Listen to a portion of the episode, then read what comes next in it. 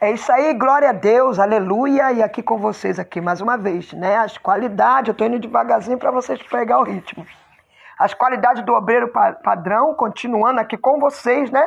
Mostrar reverência é ser reverente para com as coisas de Deus. Gente, a Bíblia diz que o temor de Deus é o princípio de toda a sabedoria. Se um obreiro não segue esse padrão de reverência, ele não está respeitando a Deus. Se um obreiro ele sobe no altar fora da posição, ele não está sendo reverente a Deus. Ele não está se reverenciando a Deus, ele não está respeitando a Deus, porque lembra sempre de uma coisa. O pastor pode até falar, senta aqui, sobe e senta, não tem problema. Tu fala, tem, para mim tem. Porque eu aprendi com a minha professora a palavra de Deus de verdade, que eu não posso. Sabe porque a igreja não é sua, a igreja é de Jesus. Então eu tenho que ter reverência. Mostrar reverência é ser reverente para com as coisas de Deus. Alguns estão tão acostumados, aleluia, com o que é sagrado, que infelizmente estão banalizando as coisas de Deus e faltando com reverência para com elas.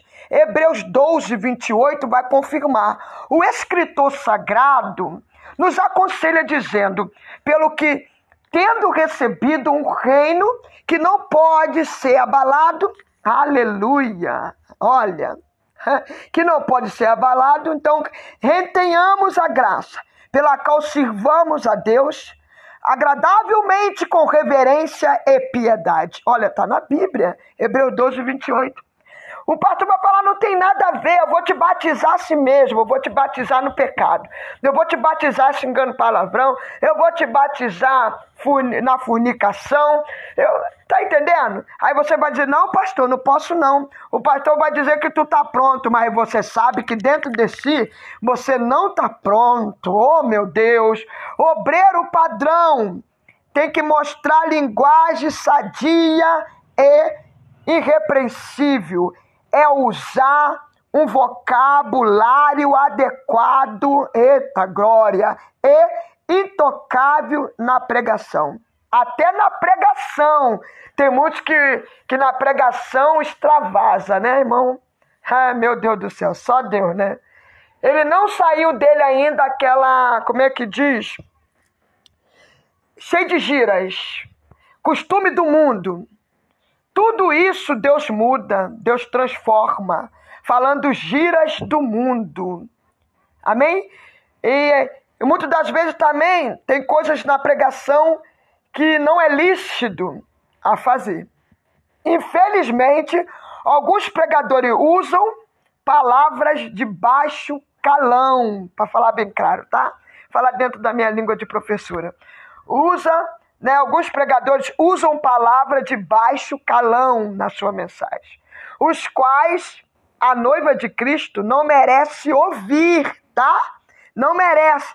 Em Colossenses 4,6, Paulo ainda nos aconselha dizendo: a vossa palavra seja sempre agradável, temperada com sal, para que saibais como vos convém responder a cada um.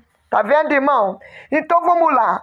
Para não, para não falar, né, certo tipo de palavras de giras, gira, né? É, ditado do mundo, né? A pessoa ainda não se transformou. É, usa aquele palavreado do mundo, né? Cheio de molejo, né? Então, vamos falar aqui nessa língua. Alguns pregadores usam palavras de baixo calão na sua mensagem, os quais a noiva de Cristo não merece ouvir.